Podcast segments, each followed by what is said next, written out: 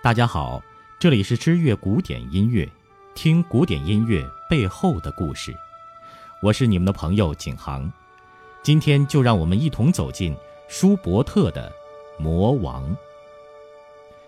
一八一五年，舒伯特十八岁，这一年是舒伯特的创作高峰，他一共写出了一百四十四首乐曲，另外还写了一部交响曲和两部弥撒。在他一生创作的六百余首歌曲中，这些几乎占据了四成。《魔王》就是这个特殊年份里的杰出作品之一，是一首具有很高艺术价值、被誉为世界名曲的艺术之歌。这首脍炙人口的乐曲是根据德国大文豪歌德的一首同名诗歌谱曲而成。《魔王》原诗写于1781年。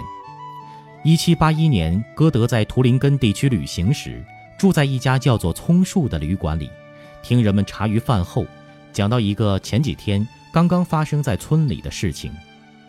在一个名叫库尼兹的小村庄，一位村民因为儿子突发疾病，在夜里骑马带着孩子到城里找医生，而归来路上，这个奄奄一息的孩子。还是死在了父亲的怀里，连家门都没有赶到。歌德听说了这件事情之后，不禁联想到民间传说里魔鬼夜里勾魂抢孩子的故事，于是引起了他对民间故事的兴趣，便写下了《魔王》。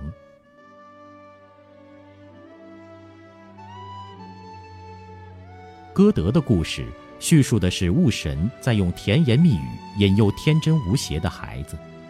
由于歌德的叙述歌谣《魔王》为音乐提供了丰富的创作空间，许多作曲家都为他谱写过曲子，仅有据可查的就有七种之多，而且也有大师名家的手笔。但舒伯特的谱写完全不同于他人的套路，他创作出一种在歌曲里前所未有的戏剧性抒情方式，把其他几个音乐家所做的谱曲都淹没了。即便是乐圣贝多芬的一份初稿，最终也放弃了。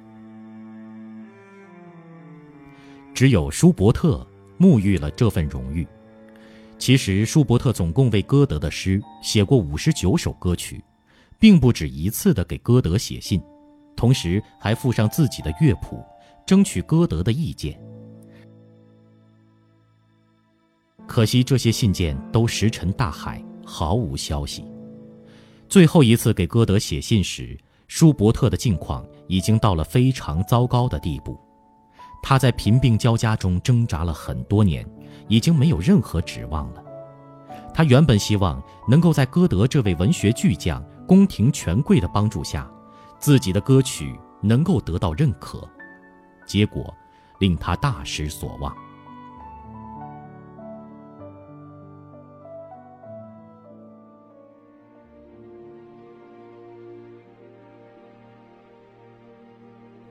有人说，舒伯特把歌德的音乐兴趣估计得过高了。老实人虽然自己能弹钢琴，甚至还能写音乐剧，但音乐鉴赏力不算上乘，连他的好友泽尔特也没能提高他的音乐趣味。当时，泽尔特与歌德之间的亲密友谊，使他认为有必要把自己的门生少年门德尔松介绍给歌德。门德尔松住在歌德家中时。一边弹钢琴，一边为老人讲解贝多芬的音乐。可是歌德听了贝多芬的音乐后，居然说：“这样的音乐简直要把屋顶掀翻了！写这样音乐的人不是要疯了吧？”所以，当舒伯特把自己的曲子送给风头正劲的歌德时，歌德不仅没有被感动，还以鄙视的目光看待这件事。后人猜测。起初，歌德不喜欢这首作品，最大的原因或许是在歌德的想象中，这首叙事诗应该用反复歌咏的方式，像民谣般悠扬地唱出来，而年轻的舒伯特用的却是摄人心魄的戏剧性表现，即用叙事曲的方式来完成，这完全违背了他的初衷。可是，伟大的作品都要经历岁月的洗礼，在一八二一年。歌德晚年去听著名歌唱家佛格尔演唱这首歌之后，才大受感动。